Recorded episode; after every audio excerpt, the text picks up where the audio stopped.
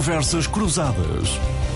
Muito boa tarde. Cumpre-se este domingo o sexto dia da campanha oficial para as eleições autárquicas, eleições em que o centro-direita joga o futuro das suas lideranças e a esquerda tenta gerir a correlação de forças na chamada geringonça. A CDU, em particular, não pode arriscar perder a representação no poder local.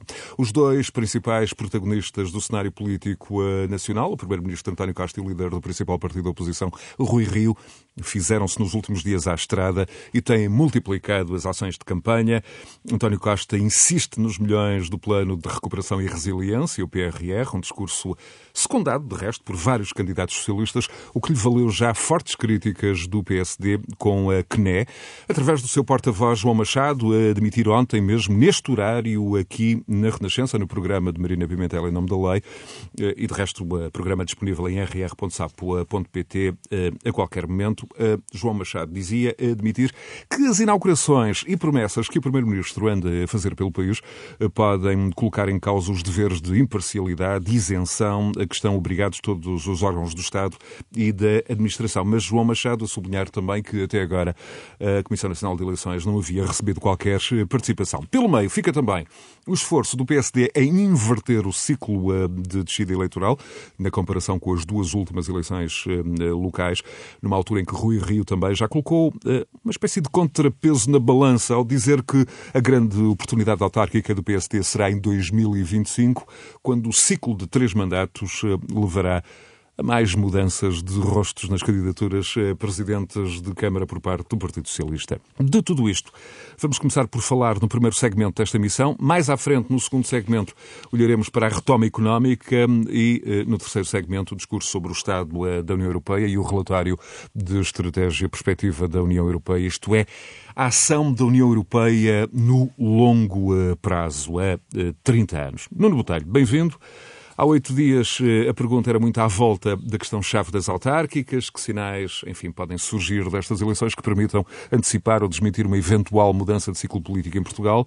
E, eh, como no próximo domingo eh, já se estará a votar à hora deste programa e de eleições, enfim, poderemos falar talvez das alemãs, talvez ainda mais importantes para o nosso futuro coletivo que as autárquicas. Esta é, objetivamente, a última oportunidade de, neste painel, se falar de autárquicas antes ainda das urnas terem sido encerradas. Nuno, eu pergunto-te como é que, enfim, avalias os sinais dos últimos dias nessa perspectiva uh, da questão macro, que é o das consequências para uh, o ciclo político, sem, claro, minimizar o facto das eleições autárquicas serem uma, uh, se não mesmo a mais exuberante manifestação uh, de raiz da democracia portuguesa, naquilo, Nuno, que encerra de proximidade com os cidadãos, de identificação entre quem elege e quem é eleito. Nuno, bem-vindo. Boa tarde, boa tarde aos nossos ouvintes, boa tarde ao Manuel Carvalho Silva, ao João Loureiro e a, e a ti também, José Barros.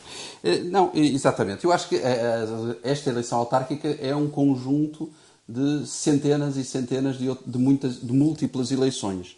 Eh, porque cada caso é um caso, cada conselho é um conselho, cada freguesia tem a sua especificidade e, de facto, estamos a falar aqui de múltiplas questões. No entanto, uh, poderemos uh, fazer aqui uma análise e começar por dizer, em primeiro lugar, que eu acho que esta campanha está a ser, uh, do ponto de vista do debate político, uma profunda desilusão. Desilusão, pelo menos para mim, que ainda tinha alguma ilusão, que se discutissem alguns problemas do país, algumas questões. Esta campanha anda à volta, como tu disseste muito bem na tua introdução, em bazuca, bazuca, bazuca e, portanto, como é que podemos, de mão estendida, pedir mais dinheiro a Bruxelas para continuar a viver? Parece que Portugal perdeu a noção de como poderá organizar-se e como poderá eh, criar riqueza e poderemos crescer enquanto país, a não ser que Bruxelas nos dê dinheiro para sobrevivermos. E, portanto, desse ponto de vista, é uma pobreza uh, a campanha, é uma pobreza a forma como, no meu entender, o Partido Socialista tem vindo a fazer campanha, Uh, isto tem que ser dito de forma muito clara. Eu diria que é, uh, não é, o, é o corolário da mexicanização da, da, da, política portuguesa. O PRI no México faz campanha desta maneira, de facto, é uma fórmula antiga, é votem em nós e terão dinheiro para continuar a viver, de forma muito humilde e pacata, mas, mas terão dinheiro para viver. Uh, e é assim que o Partido Socialista está a gerir a campanha. Assim, António Costa mandou os seus ministros para, o, para a estrada, eles estão pelo país a fazer campanha, vêm ao Porto, Pedro Nuno Santos esteve no Porto este fim de semana, Marta Temido também, de forma, diria eu, muito, muito, muito terceiro-mundista, e andam pelo país a fazer campanha, António Costa também, como secretário-geral do PS, esse, diria eu, com mais legitimidade para o fazer. Apesar de tudo, porque é secretário-geral do PS. Os outros, os ministros, acho que é absolutamente lamentável que o façam.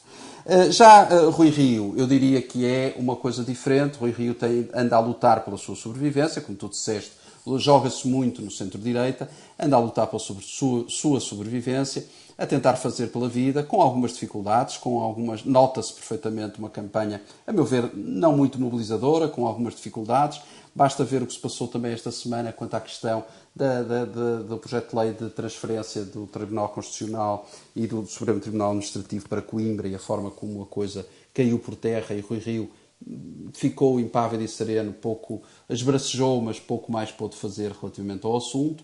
A tal questão da falta de dignidade da transferência para, para Coimbra, que é um, um assunto que eh, o PS deixa cair esta questão, descentraliza, mas não pode. Portanto, Nuno Botelho, estás no grupo uh, dos que suspeitam que objetivamente o diploma não vai vingar, por se não, tratar de alterações a leis orgânicas. A aprovação final requer uma maioria uh, de, que, os, que os 79 deputados do PSD só conseguem uh, com o concurso dos 108 do PS. Portanto, que já disseram que, não, que não vão, que já, que já se sabe que não vão, que se vão abster e, portanto, depois das eleições autárquicas irão abster-se e vai passar por entre os pingos da chuva, mais um bloqueio. Aliás, basta pensar o que aconteceu com o Ifarmed para se perceber que este país não está habituado a reformar, este Partido Socialista e a esquerda não estão habituados, não sabem conjugar o verbo reformar, eh, estão só habituados ao verbo gastar, ao verbo de facto continuar a gastar, e de facto isso é muito complicado para um país que vive assoberbado em dívida e de facto nós temos, e vamos falar sobre isso mais à frente,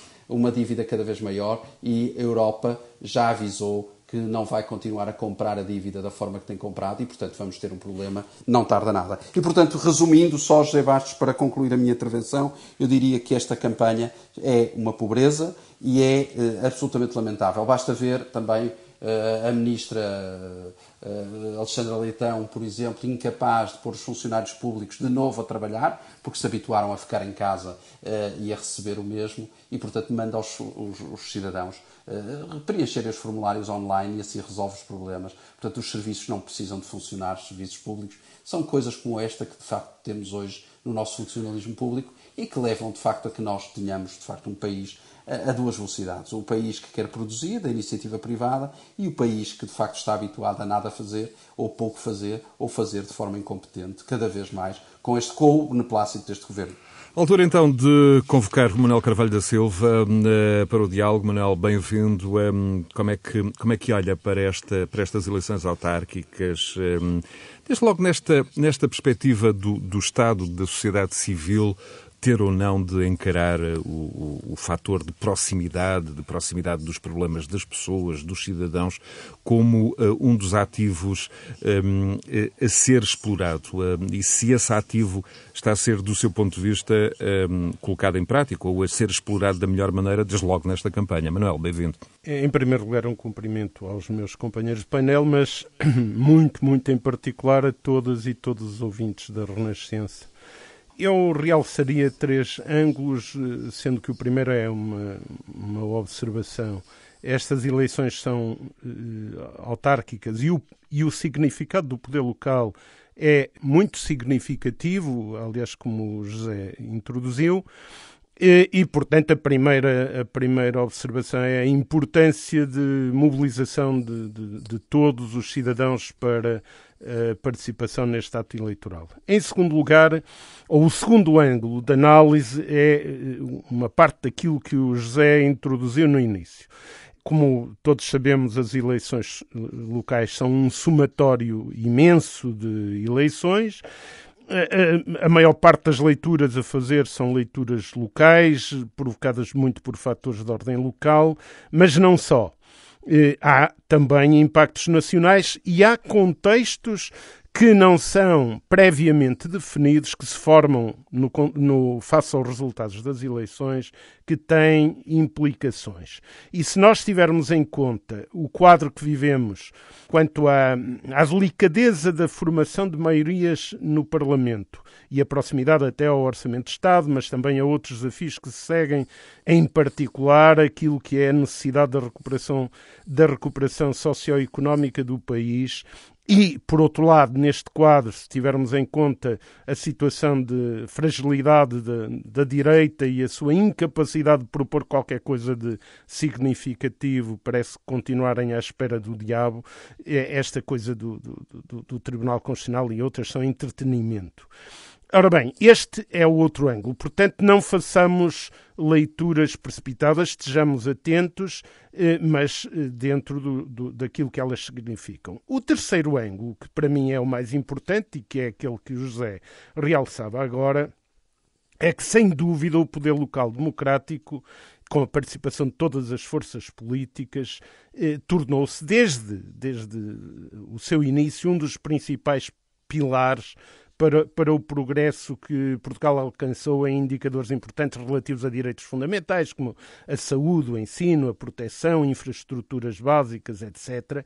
Mas é também, não em todas as suas práticas, mas é em em parte significativa das suas práticas, o espaço mais vivo da democracia e, portanto, um momento oportuno para discussão política de várias de vário alcance. Neste contexto, eu queria realçar, ou, nesta leitura, eu queria realçar, entretanto, e, e face àquilo que temos visto. Justamente, no, face ao desenrolar dos acontecimentos, do, qual é, qual é a sua análise? E, do, do, e, e, e, da campanha eleitoral, que o governo, e em particular o, o primeiro-ministro, do meu ponto de vista, dado, eu digo em particular o primeiro-ministro, dado o peso da sua palavra, não é? Eh, têm colocado o PRR com enorme presença na campanha eleitoral.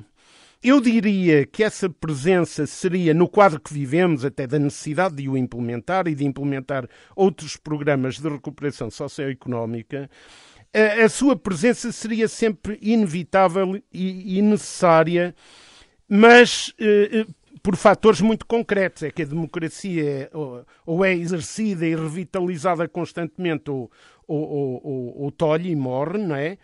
E é preciso, portanto, discutir programas políticos, e este é um programa político importante. Mas depois, também por outro fator, o PRR tem duas dimensões de enorme interesse para o poder local, que são a habitação e a saúde e a educação. E um outro fator ainda, que é a administração pública tem dimensões centrais e locais que têm de se articular devidamente para serem eficazes. Contudo, o PRR é, no essencial, um conjunto de políticas limitadas e dirigidas e pedir-lhe o que elas não poderão dar, ou o que o PRR não poderá dar, significa gerar falsas expectativas nas populações. E, portanto, este é que é o problema. Portanto, Manuel, há aqui uma espécie de, de fator uh, chantagem PRR, chantagem política eu, eu PRR chamava... por parte do Primeiro-Ministro. Não, ponha em mim palavras que eu não disse, porque eu disse há fatores que não, justificam... Não, não pus, perguntei. Há, há fatores que justificam a presença do PRR no debate. E eu enunciei-os. Agora, há um excesso de enfoques e, oh, Manel, e de desculpe, colocação de expectativas e, e, e, uma e uma Desculpe, perspectiva de que o PRR pode dar o que não pode dar. E, por outro lado, é preciso olhar para a realidade do, local, do, do, do, que há local. E nós temos, neste momento, eh, se percorrermos o país, como percorremos, não é? todos nós, cidades e vilas em várias regiões com boas infraestruturas, desde o saneamento até à cultura, mas com enorme ausência de pessoas. Exato. E há, e eu termino a observação, um tolhimento do desenvolvimento local eh, provocado por políticas que ao longo de décadas levaram à, à exaustão de muita coisa, deslocalizações, é etc. É e o que é que isto significa? E, e, termino a ideia. Significa que o somatório de, de programas locais não resolvem o problema no, no, seu global e, portanto, há aqui uma discussão articulada que não está a ser feita suficientemente e que devia ser feita. Eu vou já ao professor João Loureiro, mas o, o Nuno só, queria intervir justamente. Só, é, eu concordando em absoluto com a análise do, do Manuel Carvalho da Silva, eu, eu gostava só de acrescentar, só para acrescentar, não era para discordar com nada e, e, de certo ele estará de acordo comigo. É que se tivermos em conta, há duas questões que, que deveríamos ter em conta. Um, as transferências da administração central para a administração local estão ao nível da década de 90, ou seja, são só 10% do orçamento de Estado atualmente. E, portanto, a administração local faz muito com cada vez menos. E, portanto, é uh, cada vez mais difícil ao autarca gerir uh, as suas autarquias com cada vez mais uh, atribuições e cada vez mais responsabilidades. E eu aqui faço um cumprimento aos autarcas todos, transversalmente, e, obviamente com exceções, mas, mas, mas de uma forma geral. E, e, segundo ponto, essa questão da exiguidade do interior, da forma como tem sido tolhido o interior, Não é interior isso tem muito a ver... territórios múltiplos e imensos. Chame-lhe a territorialidade, pronto, exato, exato, exato, peço-lhe desculpa, tem razão, eh, porque não há interior, chamemos-lhe a territorialidade, a forma exígua, tem muito a ver com como o Estado se tem desorganizado nesses territórios também, não é? Isso tem desaparecido e tem, de, de, tem uh, desaparecido de forma absolutamente lamentável e nós não temos sido capazes de povoar também é, essas regiões. Já agora, já agora e, e essas atividades e de criar riqueza, é verdade, e de, de, sedimentar riqueza. Eu esta semana, só, José Bastos, deixa-me só dizer-te, eu esta semana estive numa, no, no Douro e, e estive numa, numa localidade, no Douro, onde há, há, há 20 anos tinha essa, uma pequena aldeia, tinha 400 pessoas. essa aldeia tinha 400 pessoas, hoje tem 100, e das 100 pessoas uh, só tem 10 pessoas abaixo, abaixo de 50 anos. Portanto, isto é, isto, é uma localidade sem futuro. Portanto, é muito difícil desta maneira já agora, isto continuar a trabalhar. Justamente, já agora Nuno e Manuel, na, na, na introdução do professor João Loureiro, já a seguir, permitam-me só um, colocar aqui alguns números, um, enfim, para, para conforto de todos, um, em particular dos nossos ouvintes. O poder local gera em Portugal apenas 15% das receitas públicas. Exatamente. A média europeia é de 25% e, e responde por mais que 40% do investimento público. De resto, claro. há, uma frase célebre do antigo ministro Luís Valente Oliveira, um dos maiores especialistas eh, eh, no território em, Portugal em e em planeamento, justamente, eh, que afirmou que um investimento de um escudo numa autarquia vale o mesmo que três na é administração central. Professor João Loureiro, professor de Economia da Universidade do Porto, bem-vindo. Hum, qual é que, do seu ponto de vista, pode ser a contribuição das eleições, enfim, do poder local lato senso para suavizar aquilo que parece ser eh, a ação de um dos Estados mais centralizados da Europa? Aqui não parece ser, aqui é seguramente. Enfim, Fala-se muito de transferências de competências, mas a que custo, com que balanços?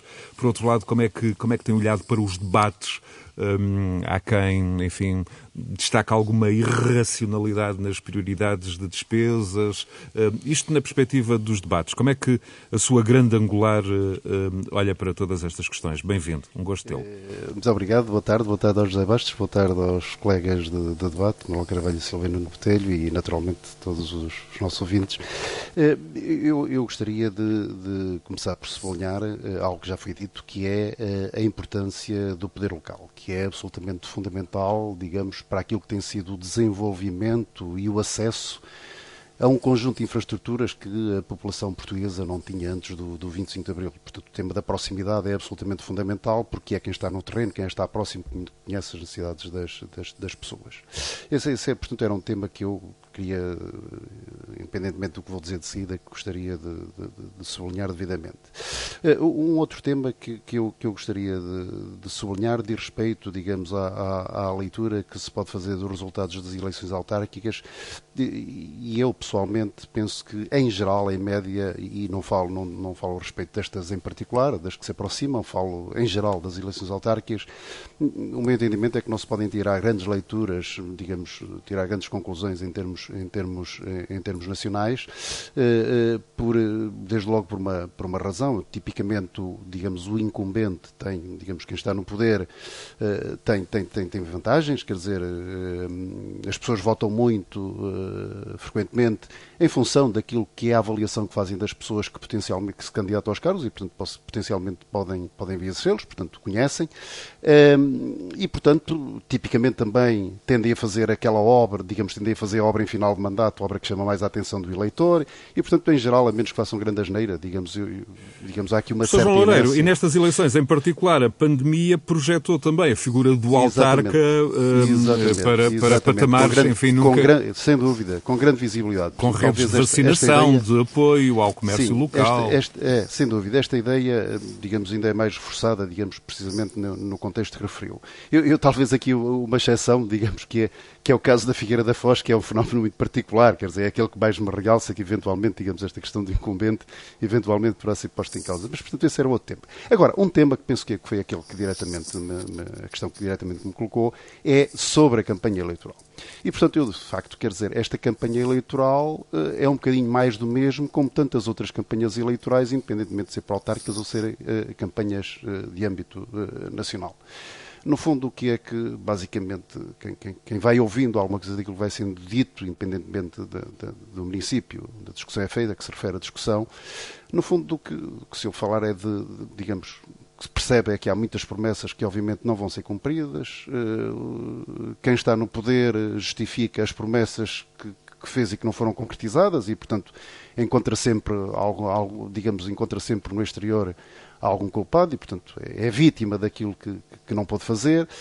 E depois, nesta, nesta, de facto, muito em particular, eu penso que talvez mais do que noutras ocasiões em eleições autárquicas tenha aqui havido, de facto, alguma mistura em termos daquilo que é o poder político nacional e, portanto, daquilo que eh, não deveria acontecer, que é, digamos, eh, influência potencial que existe ao nível destas eleições, que são eleições, eh, eleições locais, de facto, com promessas que, não são competências locais, são fundamentalmente competências nacionais e, portanto, há uma forma, digamos, eh, penso que eh, em nada contribui para o debate e, e a minha perspectiva mesmo é que, eh, nomeadamente para os eleitores que pensam um pouco mais, acho que acaba por afastá-los ainda um pouco mais, digamos, deste tipo de discussões que se faz, porque penso que são que, que que é descredibilizado. E como é que olha... Pegando, só, só, só, só, para aqui mais uma ideia relativamente a este tipo de misturas. O tema do PRR. Eh, eh, de facto, eu acho que é um tema absolutamente central, digamos, eh, aquilo que deve, até porque no fundo estamos a tratar de fundos muito relevantes e que parte dos quais vão ser utilizados a nível local, ainda que devidamente enquadrados. Portanto, o, o tema, quanto a mim, não é, não é, não foi, foi bem endereçado. Ou seja, a discussão não é feita, pelo menos aquilo que mais apareceu na comunicação social, é que a discussão não é feita entre candidatos acerca da forma como, enquadrados pela legislação que existe, que existirá, sobre, eh, digamos, o PRR, não é sobre as abordagens daquilo que se planeia fazer, digamos, com o enquadramento que existe, mas antes quem é que vai ter mais acesso aos fundos. E, portanto, ou seja, a discussão está muito enviesada e, portanto, aquilo que no fundo já foi referido, ou seja, veio muito para o debate a ideia de que, eh, digamos, eh, digamos, a cor partidária é relevante para a alocação de fundos e, portanto, isto de facto não, não, não parece que possa ser. Isto, sobretudo, isto é um bocadinho, temos, mas é um bocadinho, eu, eu resumiria, desculpe, só para, sim, sim. Eu, eu, acho que aqui há um ditado português que, que, que, que resume muito bem tudo isto que acontece um pouco, tipicamente, nas, nas, nas, eleições e que está a acontecer um bocadinho aqui nas eleições autárquicas, que é, que é aquele ditado, de facto, que, muito usado em Portugal em determinadas circunstâncias, e acho que aqui se aplica muito, que é aquela ideia que com papas e bolos se enganam os tolos. E quanto a, a, a, questões hum, de grande centralidade, questões-chave na, enfim, na vida dos cidadãos, como saúde e habitação, problemas de organização de saúde pública, sabemos que eles existem. Em alguns casos, enfim, há décadas atrás, não se, não se adequaram, por exemplo, construções de hospitais às necessidades dos cidadãos. Mas temos, hum, como sempre em eleições eh, autárquicas, a questão da habitação é um dos problemas mais graves do país, sobretudo para os mais jovens e nas principais cidades. Há múltiplas eh, decisões, eh, enfim, muitas delas até de cariz contraditório, que têm distorcido o mercado. O que tem ouvido, professor João Loureiro, nos, nos debates tem sido um, tranquil, tranquilizador ou bem pelo contrário, um, causador de alguma preocupação? Sim, muito fundamentalmente aquilo que, pelo menos aquilo que eu percebi que se tem discutido acerca do tema da, da habitação e do acesso à habitação, nomeadamente por, por parte de jovens, portanto, onde de facto, e se pensarmos nas principais cidades, mas isto acontece mesmo em cidades, digamos, de menor dimensão, mas se pensarmos nas, nas de maior dimensão, onde de facto os jovens hoje não têm qualquer capacidade de aceder, eh, digamos, quer à aquisição, quer, quer, quer, quer a arrendamento porque de facto os preços são, assumem valores extremamente elevados e, portanto, incompatíveis com, com, com os salários. Isso também quer dizer que as próprias políticas de habitação social não têm propriamente resultado, pois, tal como uh, têm pois, sido levadas a cabo. O, o, o, mas o tema está um bocadinho, eu penso que o tema está um bocadinho aí. Ou seja, quando se fala deste tipo de temas neste âmbito de discussões, pensa-se muito uh, na habitação, na habitação social. E a habitação social é muitas vezes pensada, de facto, como a habitação das pessoas que têm rendimentos relativamente reduzidos. Ou seja, quando nós pensamos nas habitações sociais das grandes cidades, Lisboa, Porto, etc., digamos, estamos a pensar naqueles bairros que são bairros uh, municipais, uh, onde uh, o que encontramos, de facto, são, são pessoas com, com, com, remunerações, digamos, com níveis salariais relativamente reduzidos e, portanto, que têm esse tipo de rendas. Mas não é exatamente esse, não é apenas esse o problema. O problema é que estamos a falar, atualmente, estamos a falar de, de pessoas com grandes qualificações profissionais, jovens com grandes qualificações profissionais, querem formar família, que querem comprar casa, querem arrendar casa e objetivamente, e objetivamente não, não, não encontram solução para as, para as suas necessidades. Ou seja, nós não podemos continuar a pensar naquela lógica de que agora os municípios vão fornecer uh, uns bairros municipais que são feitos até com construção de menor qualidade e a preços um pouco mais acessíveis, para resolver o problema, de facto, das pessoas que não conseguem aceder a uma habitação, digamos, eh, na cidade, seja por compra, seja por arrendamento. E, portanto, mas a discussão anda muito à volta precisamente deste tipo, de, dessa ideia, de que estamos a falar de habitação, digamos, municipal, financiada pelo município, etc. E eu acho que pensando, continuando a pensar um bocadinho nessa lógica do antigamente, Exatamente, eu acho que esse é, que é o problema. É e, portanto, é que... o problema é este, ou seja, eu acho que a discussão não é devidamente enquadrada. Aquilo que temos que perceber é porque é que os preços estão a aumentar. Uh, uh, e vão continuar a aumentar e vão continuar e vão, a aumentar. O, e o, que o é custo que da mão de obra está a aumentar, os custos é, das, o... das matérias-primas está a aumentar, está tudo a aumentar, o custo da construção está a aumentar. Portanto... O que é que objetivamente, o que é que objetivamente pode ser feito para que este fenómeno, digamos, de alguma forma seja seja seja contido? Eu sei que há aqui uma série de fatores que são exógenos. Meus senhores, e o que é que em síntese objeti objetivamente pode ser feito e já entramos uh, para todos os efeitos no segundo segmento do nosso programa, uh, o olhar para a retoma económica. Nuno Botelho. Não, eu, eu, eu só para, só para concluir também aqui um ponto que, que, que o João Loureiro estava a referir, e muito bem, eu, eu, devo referir também, só para rematar, se me, se me é permitida a expressão, uh, é, é, que também nós assistimos nos debates a muitas promessas que não são da competência das autarquias. Que eu acho que também era isso muito que, que, que o João Loureiro estava a referir. Ou seja, por exemplo, vemos candidatos a prometerem mais segurança, quando isso claramente não é uma competência dos municípios. Não é?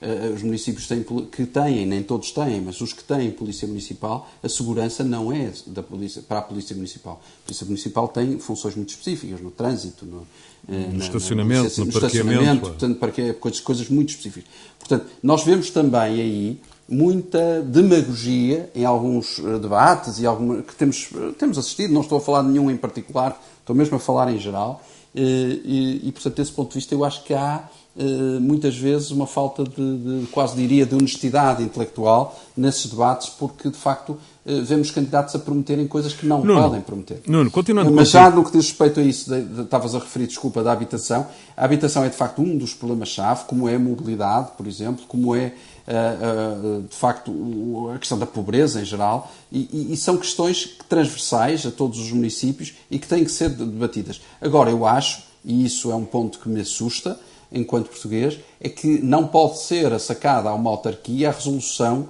porque de todos esses problemas. Nós não podemos ter autarquias que são os senhorios de todos os, os seus municípios. E, portanto, têm que ser encontradas soluções em que, por exemplo, os municípios possam ir comprando, por exemplo, as casas à, à, à, autarquia, por exemplo, e ao fim de X anos, 20, 25, não sei, uh, uh, possam ser donos dessas casas, como isso aconteceu no passado, através das cooperativas e, e, e de situações em que isso era possível. Eu acho que mais do que uh, o tal bairro social, nós temos de encontrar soluções desse género para conseguir uh, fidelizar e, e, estabilizar as pessoas nessas, nessas, nas, nas suas Muito cidades. bem. Nuno, já aqui falamos da bazuca e, sobretudo, da forma como o Orçamento Orçamento de Estado a vai interpretar e distribuir, enfim, por ativa Sim. e por passiva, uh, como sendo uh, um instrumento determinante para o sucesso do país, enfim, no médio prazo, em crescimento, em produtividade, uh, que lhe garantam competitividade no mundo global esta semana, com o Orçamento de Estado já no horizonte, as negociações, e o Manuel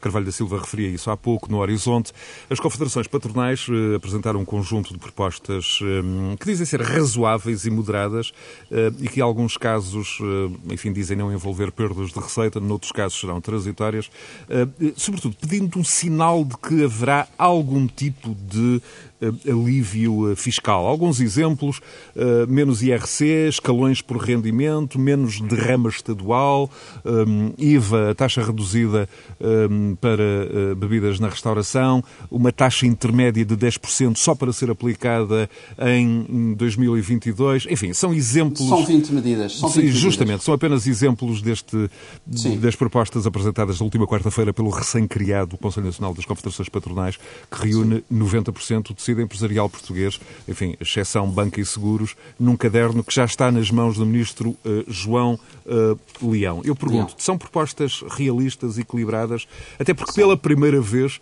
os patrões juntam-se para um caderno de encargos comuns. Há este São. elemento de novidade. São, parecem medidas perfeitamente razoáveis, desde logo porque tu disseste muito bem, são medidas transitórias e nós, e nós temos de ter noção que do termo transitório, porque nós estamos habituados em Portugal a, que, eh, a, utilizar pouco o termo transitório, ou seja, as coisas normalmente tornam-se definitivas com muita facilidade. Neste caso, eh, há a honestidade de referir que as medidas são transitórias. E depois, eh, o facto de estarem a unir as confederações empresariais todas em torno deste documento mostra que há aqui um consenso amplo, que há aqui uma vontade ampla e que há aqui, de facto, uma determinação muito grande em volta deste documento. E, portanto, há aqui um sinal muito claro a quem cria riqueza, a quem cria postos de trabalho, eh, de quem cria postos de trabalho, para dizer eh, ao Governo que é preciso, de facto, atuar quanto a estas medidas, é preciso atuar nestas questões. Porque, de facto, nós estamos a sair de uma pandemia, há, de facto, eh, empresas que estão muito debilitadas neste momento e precisamos de estímulos claros na economia. Percebemos todos que, por exemplo, e isso às vezes também tem funcionado como bloqueio para a criação de emprego, os estímulos que têm existido, eh, por exemplo, para a manutenção de alguns apoios aos, trabalhadores, e, nós compreendemos isso, e acho que deve ser compreendido isso, eh, mas tem que ser entendido também que as, as, as empresas, neste momento, precisam transitoriamente para o orçamento de 2022 é disso que estamos a falar, de facto, de apoios, de apoios que de facto sejam importantes. E de facto, eh, são questões aqui, há questões que não significam nada em termos de quebra de, de receita fiscal. Manuel Carvalho da Silva, propostas equilibradas, eh, realistas, aplicáveis neste caderno de encargos comum eh, dos, dos patrões portugueses? Eu sou a favor de estímulos, mas sou muito crítico de uma prática de estímulos que, em grande medida, isso vê-se a propósito da aplicação do salário mínimo, como a propósito de políticas fiscais, são dadas contrapartidas desfocadas. Às vezes são dadas contrapartidas para que certas empresas cumpram as obrigações legais. E isso é um absurdo. O que é que nós precisamos? E há aqui uma relação profunda entre os temas que deviam estar mais, com mais centralidade na, na discussão das autárquicas e a, e a situação política. Porque, eh, como já foi, eh, ficou claro, acho que por, aquilo que já dissemos, o PRR é aqui um instrumento importante de, de, meios eh, e tem que ser acompanhado por outros investimentos, mas não foi concebido para uma aplicação na escala global, nem teria que assim ser. E tem, mas tem conteúdos que se ligam com aspectos fundamentais, estruturantes para a revitalização da economia. Isso é inquestionável. Eu estou de acordo. Uh, há duas dimensões importantes no PRR, que são a habitação e a saúde e a educação, como eu referi. E em relação à habitação, é evidente que é preciso dar atenção à habitação social, mas o problema da habitação, infelizmente, é de muito grande dimensão, com diversas componentes que já aqui foram referenciadas e outras que não temos tempo. Mas, mas esta área vai estar na revitalização económica Primeiro. Segundo aspecto é que nós precisávamos no exercício, para uma boa utilização do, do, dos meios e, e, tendo em conta a capilaridade da, da, da, própria estrutura económica e, portanto, do tecido empresarial, etc., eu acho que nós precisávamos de redes bem concebidas, criadas entre o poder local e o poder central e um nível intermédio de governação democrática. E aqui liga-se naturalmente ao conceito de descentralização que assegurasse, eh, e não o temos, isto não é uma coisa pequena, que assegurasse uma boa utilização e um bom controle. E posto isto, onde é que nós precisamos de. Eh, eh, posto isto, há também um outro elemento que não devemos deixar fora da análise. A economia, em alguns indicadores que são mais relevados nas análises, não parece estar a comportar-se mal nem ter tanta, tantas desgraças acumuladas como certos setores empresariais dizem. Não é o geral, mas alguns dizem. E mas certos que... representantes patronais. Não, mas olha mas, que, é, mas... Tem, tem, subido. Oh, oh, Manel, desculpe, desculpe interrompê-lo. Tem subido, tem razão, tem corrido bem, mas os números ainda estão. Nós somos dos poucos países da Europa, atual, oh, da União Europeia, oh, que não eu... atingiu ainda o crescimento, a crescimentos sei, ao nível de 2019. Eu não me quero iludir até com isso, eu disse que são em, em alguns indicadores mais realçados. Sim, sim. Sim, Mas sim. a fragilidade e as alterações e as dinâmicas novas provocadas pelas respostas à pandemia vão exigir inovação e observação de outros fatores. E é aqui o que é que nós precisamos? Sim. Nós precisamos de recolocação de muitos uh, setores e empresas em cadeias de valor em posições melhores do que estavam. É um esforço que tem que ser feito, que exige investimento público, mas não só, como todos sabemos, e uma atenção também para produções da relação entre debilidades mais prementes que nós podemos colmatar. Manel, são exemplos, depois... são exemplos da revitalização de que, uh, são... que fazia referência há pouco. É, é que sim, o, o, Nuno Botelho há, o Nuno Botelho numa intervenção pública e vai concluir seguramente eh, numa intervenção pública dizia que falta o T de transformação na, na, na sigla do PRR em português e dava até o exemplo do programa espanhol que, cuja, cuja sigla é PRTR, T de transformação. Sim, sim, mas, eh, mas mantém todos. O Manuel colocaria ainda mais um a R. resiliência, que é um conceito esquisito. De revitalização. É, é, é. Bem, mas o que eu dizia é: nós temos que buscar caminhos para termos capacidade destas, nestas dinâmicas, mas fazer correções sobre erros. Nós vemos muitos dos problemas de esvaziamento territorial que aqui falávamos, em que a combinação de fatores que resultaram, alguns, por exemplo, de, dos processos de privatizações, não no imediato, mas que se refletiram a, a longo prazo, de um seguidismo exacerbado em relação a algumas, não a todas, mas em relação a algumas políticas europeias, a, a desindustrialização em alguns setores, a secundarização de produções, de produções próprias e de bens isto, e, e, depois o desaparecimento de serviços a partir da financiarização da economia, etc., isto levou as pessoas com, com eles. Ora, não há uma solução milagrosa, eu não a tenho, dizer agora vai-se corrigir isto tudo. Não, mas é preciso ver como é que se dá passos que evitem esta continuidade e comecem a travar. E associado a isto, e termino, para além de se olhar -se, certamente com atenção para a política fiscal, mas, mas, mas é preciso termos a noção de que precisamos mesmo de receitas e não, não perder esse objetivo, mas tem que se olhar também para outras coisas, que é as políticas de emprego. O que é que significa, o que é que devem ser hoje as políticas de emprego à luz dos desequilíbrios que existem, à luz das necessidades. O que devem ser as políticas salariais e os sistemas de relações laborais, como é que eles funcionam equilibrado? Porque é, é da história. Em momentos de grande fragilidade, o, o, o reequilíbrios, mesmo pontuais, neste quadro das políticas de emprego, dos sistemas de relações laborais, das políticas salariais, são fundamentais para impulsionar dinâmicas centradas Manuel, mais duramente na economia. O Manuel projetou a sua intervenção também para o futuro e justamente nos últimos dias ficou o discurso sobre o Estado da União Europeia da senhora von der Leyen na quarta-feira no Parlamento Europeu. Já lá iremos, mas também no entretanto uh, foi divulgado uh, um documento da União, enfim, não muito abordado, mas que traça, uh, professor João Loureiro, um cenário muito pouco otimista para a Europa no confronto com outros atores mundiais nos próximos anos.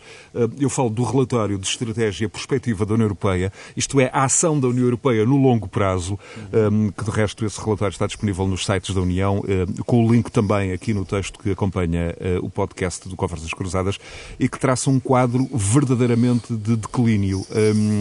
Responde a questões como é que vai ser o mundo em 2050, daqui a 29 anos, em população e economia, e em 2050 os europeus vão ser apenas 4,3% da população mundial. Na proporção eh, serão metade do que eram em 90. Também há um declínio americano.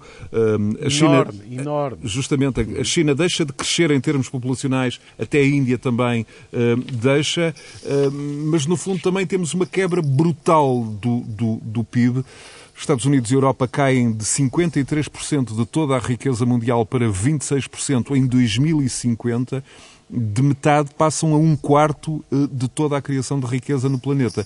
Isto deve-nos eh, preocupar no sentido em que 2050 é já ali eh, ao virar de esquina menos de 30 anos, o que nos leva também, evidentemente, ao discurso da senhora von der Leyen, professor João Loureiro. Os números por si só, penso que não devidamente dissecados, eventualmente sim. Ou seja, nós, na realidade, o que temos é, eh, digamos, ou tivemos durante muitos anos, é basicamente a riqueza a ser produzida no muito centrada a produção da riqueza no continente europeu, parte do continente norte-americano, eh, e, portanto, aquilo que temos assistido mais recentemente, digamos, nas últimas duas, três décadas, eh, talvez um pouco mais, mas mais intensivamente nas últimas duas décadas, e perspectiva-se que assim seja no futuro, é outras áreas económicas, digamos, com fortes ritmos de crescimento e, portanto, com respectivos PIBs PIB per capita a, a, a, aumentar. E, portanto, se esse for o resultado de, hum, de uma forma relativamente homogénea em todo o mundo, e penso que isso que seria o desejável, isto é, países que produzem pouco passarem a produzir mais e, portanto, o PIB per capita daquilo que são hoje países pobres, digamos, aumentar, eh, pois eh, é natural que os países que partem de um patamar já muito elevado, como é o caso dos países mais desenvolvidos, com taxas de crescimento menor, portanto, no bolo total, portanto, se o bolo total aumentar, se a fatia fatia dos países desenvolvidos se mantiver mais ou menos estável, é natural que, que a fatia dos, dos restantes aumente. E, portanto, nessa perspectiva, eu diria que seria relativamente natural que, que assim aconteça. E, portanto, eh, desse ponto de vista, não me faz grande confusão. Agora, Mas quem o eh, segue confusão... em Portugal nesta altura do seu raciocínio pergunta, e nós? E Portugal? Sim. Sim.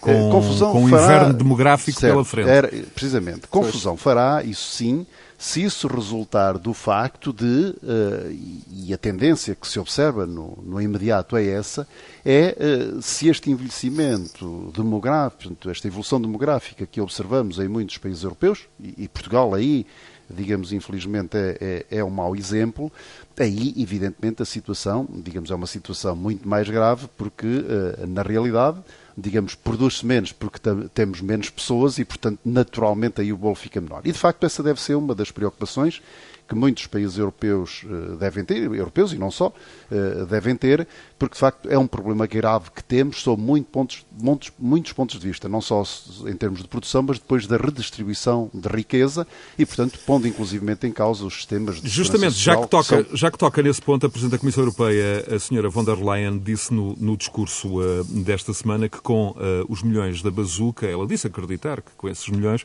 os Estados vão ter mais capacidade para de responder a questões estruturais da economia, por exemplo, na reforma do sistema de pensões, na área laboral. É justamente disto que está a falar. Bom, mas, mas esse, mesmo, esse tipo de reformas, sim. Vamos lá ver. O sistema, o sistema de pensão de reformas é diferenciado de país, de país para, para país. Há modelos muito, muito diferenciados. Mas sim, é também disso que estou a falar. Ou seja, na realidade, eh, digamos, o sistema welfare state que nós que temos hoje em muitos países europeus, mais desenvolvidos, talvez mais para o norte da Europa, mas nós também, digamos, comparativamente àquilo que tivemos, digamos, digamos, uma situação bem melhor do que aquela que tínhamos há 30, 40 anos, uh, sim, é disso que estamos a falar. Ou seja, nós temos um sistema assente em redistribuição e, portanto, evidentemente, se, se produz menos, inevitavelmente taxa-se menos e, portanto, redistribui-se menos. E, portanto, de facto, esse, esse, é, esse, é um dos problemas. Mas eu acho que talvez nesse, nesse relatório que refere, para além, digamos, desse número, que por trás esconde, digamos, de facto, muitas vertentes, é, é essa ideia, digamos, que, que se, que se retira, que de facto a Europa está a ser eh, ultrapassada, digamos, por vários, digamos, pontos do mundo eh, e hoje de facto as relações são digamos entre outros polos que na Europa e portanto a Europa é um pouquinho deixada é um pouquinho deixada para trás. Estamos a falar de relacionamento entre, entre Estados Unidos, eh, Ásia, Austrália eh, e, portanto... De resto, esta semana, deixa... esta semana eh, foi anunciada a parceria militar dos Estados Unidos com o Reino Unido e com a Austrália, Sim, que levou até à perda do maior negócio militar da década na União Europeia. A Austrália denunciou um contrato de 31 mil milhões de euros para, para a França um, renovar a sua frota de submarinos e essa encomenda de 2016 vai agora ser assegurada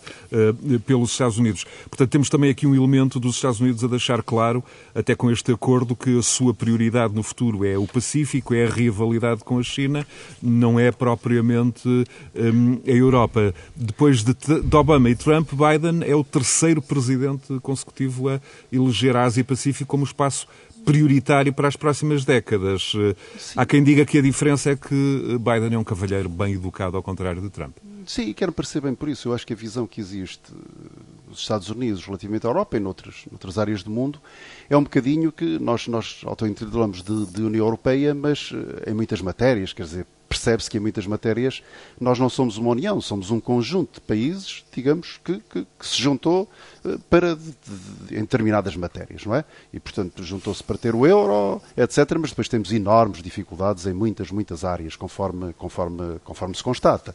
E, portanto, nesse sentido, não nos entendendo, de facto, como verdadeiramente uma união, como uma liderança de união, etc., no fundo o que temos é eh, muitos interesses individuais de países que eh, não coincidem com aquilo que seria o, um interesse comum de, de, uma União. E, portanto, isso, digamos, acaba por fazer com que, na realidade, aquilo poderia ser uma dimensão, digamos, uma, uma potência económica e não só, várias vertentes, uma, uma potência militar, etc., eh, na realidade não é, não, é, não é vista como tal, digamos, por outras áreas económicas e, portanto, é visto, continua a ser visto um bocadinho como um conjunto de países onde se é dada mais importância a uns do que a outros, naturalmente, pela sua dimensão, pelo seu desenvolvimento, etc., mas nós não conseguimos, é a minha visão, eh, na União Europeia, de facto não conseguimos ainda ser verdadeiramente uma união e, portanto, eu penso que isso que nos está a deixar para trás, neste cenário mundial que temos, onde existem múltiplos parceiros e este está de facto a ficar um pouco, um pouco esquecido. Uh, digamos, estamos. Uh, essa é, é, um pouco a minha visão que eu tenho. Uh, relativamente, digamos, à, à presença da Europa, da União Europeia no mundo. Portanto, há uma, há uma ordem, digamos, há, a ideia de uma ordem de, de mundial, digamos, mas relativamente à qual penso que a Europa muitas vezes, digamos, é feita, fica, fica um bocadinho de parte, precisamente por esta ideia. Ou seja, não é uma união, é um conjunto de países em muitas matérias. Nuno Botelho, vamos ter eh, uma economia muito menos europeia no futuro, muito menos ocidental. Isto levanta uh, a questão de que uh, opções essenciais da Europa um, devem ser feitas eh, agora para que eh, a União, no fundo, seja relevante do ponto de vista dos blocos eh, no longo prazo. Eu, eu, eu, lembro que neste discurso da senhora von der Leyen, ela, entre outros pontos, anunciou 4 mil milhões de euros para a transição climática, um, prometeu 50 mil milhões para um plano europeu de saúde, insistiu na tributação às multinacionais que eu te pergunto é, hum, este é o caminho certo quando, por exemplo, sabemos que do ponto de vista climático o, as ameaças estão aí, mas o, planeta não anda toda à mesma velocidade? Pois, eu, eu, eu, eu sou pena de parecer politicamente incorreto, uh, tenho as maiores dúvidas. Uh, ou seja, eu, eu claramente estou de acordo que nós temos que caminhar todos para um planeta o mais verde possível e e sermos o mais ecológicos possíveis e termos isso tudo, estamos todos de acordo. Agora, o problema é que temos a China a poluir o mundo, por exemplo, e nós, europeus, preocupados com, com a economia circular e, e, e a perdermos competitividade todos os dias. E isso é que me preocupa, é que de facto daqui em 2050, como tu dizia, dizias, eh, tornamos-nos irrelevantes à escala mundial. E portanto o que eu acho é que nós temos que pensar também que, que, que, o que é que queremos ser, que bloco queremos ser. Nós hoje somos fundamentais enquanto mercado, Somos um mercado muito importante a nível mundial, um mercado que compra, um mercado que tem capacidade aquisitiva. Devemos jogar com isso, devemos apostar nisso. Eh, devemos, eh, e foi anunciado algo muito importante no discurso que é a União Europeia da Defesa, que avança neste caso, na opinião, de acordo com, com a senhora van der Leyen. Eu acho que isso é, é uma medida muito importante. Aliás, eu usei a frase que sem uh, uma União Europeia da Defesa, a União Europeia Sim. será sempre um projeto inacabado. É o que eu acho também, concordo inteiramente. O João Loureiro falava nisso também agora, queria aflorar um bocado isso, de certeza, e acho que isso é fundamental. Eh, é importante também eh, eh, para, para, para, digamos assim, fazer face a ameaças terroristas, a, a questões que se põem no futuro, e portanto eu acho que é muito importante haver uma, uma União Europeia da Defesa. É importante, por exemplo, uma União Europeia que se conseguisse entender quanto a questões fiscais de uma vez por todas, ou seja, cada vez mais a harmonização de uma União Europeia, em que de facto houvesse uma uh, cada vez maior nesse aspecto. Eu sou uh, absolutamente a favor disso, uma federalização da União Europeia que permitisse que de facto a União Europeia fosse um bloco cada vez mais coeso e que permitisse naturalmente sempre avançando nas boas práticas e que se verificaram, por exemplo, na forma como respondemos à pandemia, eh, como a Europa respondeu, foi uma resposta absolutamente ímpar e, a nós, europeus, foi bom e, tivemos orgulho de ser europeus e, e, e, todos nós nos congratulamos por pertencer à, à União Europeia, mas para isso continuar a ser verdade, eu acho que temos todos que perceber que a União Europeia tem que, primeiro, desburocratizar-se, depois também unir-se em torno deste projeto europeu e, e, cada um, e não ser cada um a falar a uma só voz. Manuel Carvalho da Silva, como é que, como é que olha para o futuro, uh, com a senhora von der Leyen uh, a dizer também à sombra deste, deste relatório de estratégia perspectiva da União Europeia,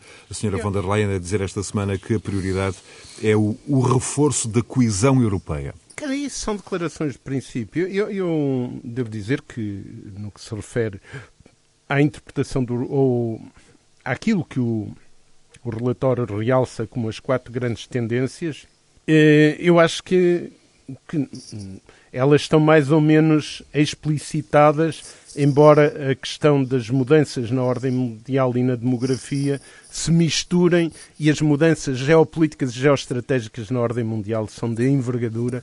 Alguns tópicos já foram introduzidos pelo professor João Loureiro, mas há outros que merecem ser realçados. E depois, se nós formos ver o desenvolvimento do texto, fala-se que a Europa precisa de, de adaptar a sua política externa. Adaptar a quê? Situando-se onde? E é aqui que entram, então, três questões que eu gostava de realçar.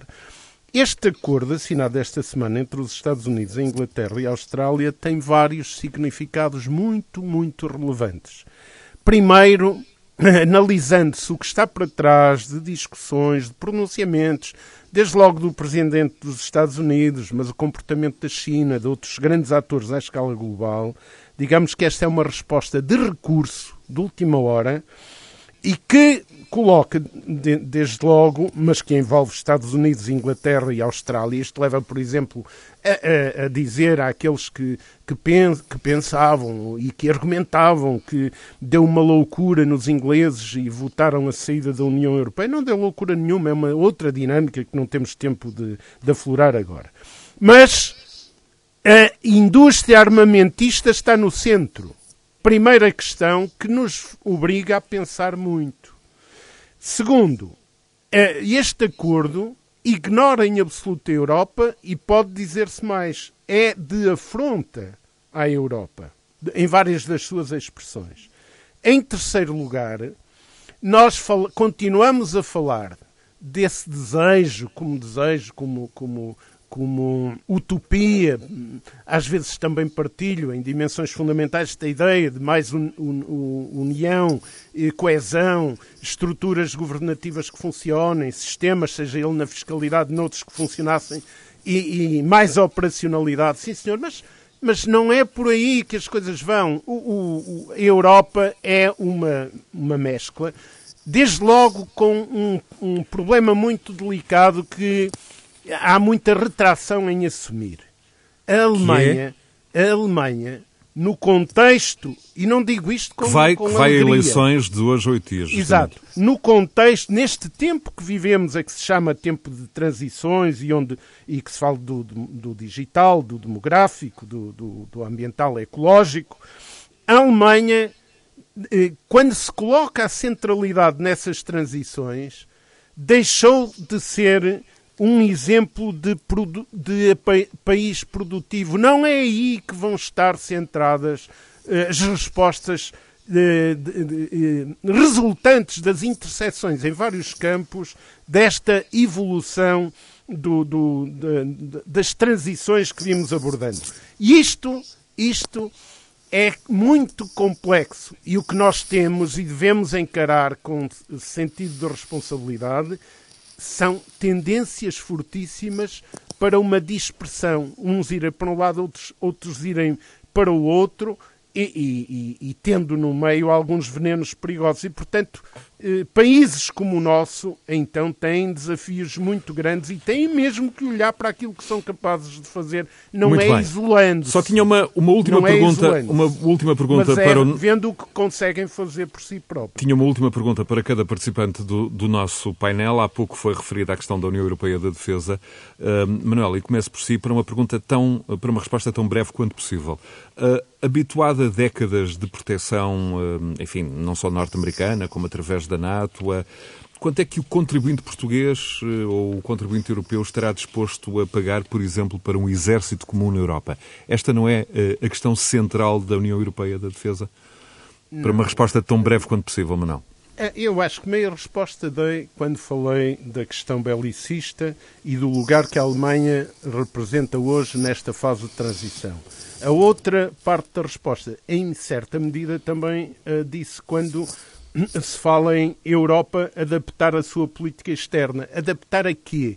O que, o, e, esse é um outro aspecto deste acordo de, desta semana, o que está em evidência é que o Pacífico é muito mais central nos tempos que temos aí pela frente que o Atlântico. Já a agora, organização Manuel, que nós temos justamente. é a Organização do Tratado Atlântico Norte, com a Europa numa posição e numa referência que deixou de ter, e acordemos para isto. Já agora, quando perguntaram ao Sr. Eh, Josep Borrell eh, qual era a posição da União Europeia relativamente à denúncia do contrato de 31 mil milhões de euros eh, dos submarinos, ele disse que a União Europeia não tinha sido informada de rigorosamente nada sobre este contrato hum, entre a Austrália e a França fizeram coisa pior, mas não temos tempo para falar sobre Nuno Botelho, muito rapidamente, quem vai pagar depois a fatura de um exército comum europeu?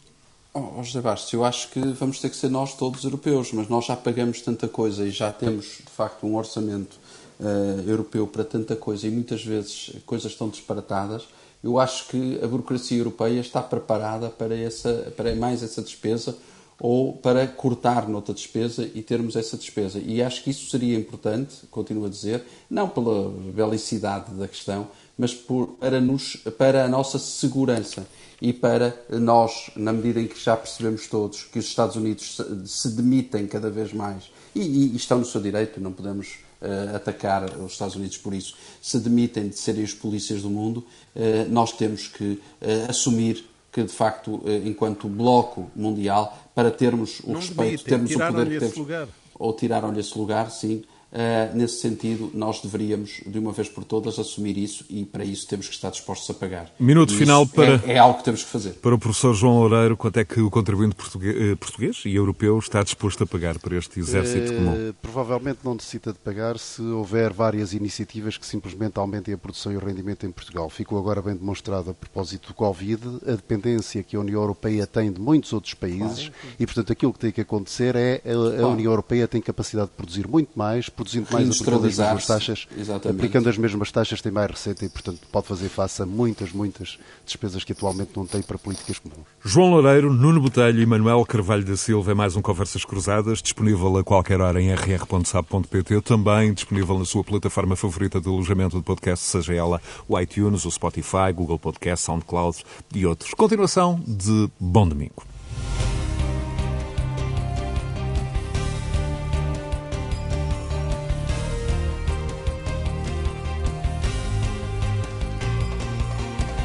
Conversas Cruzadas.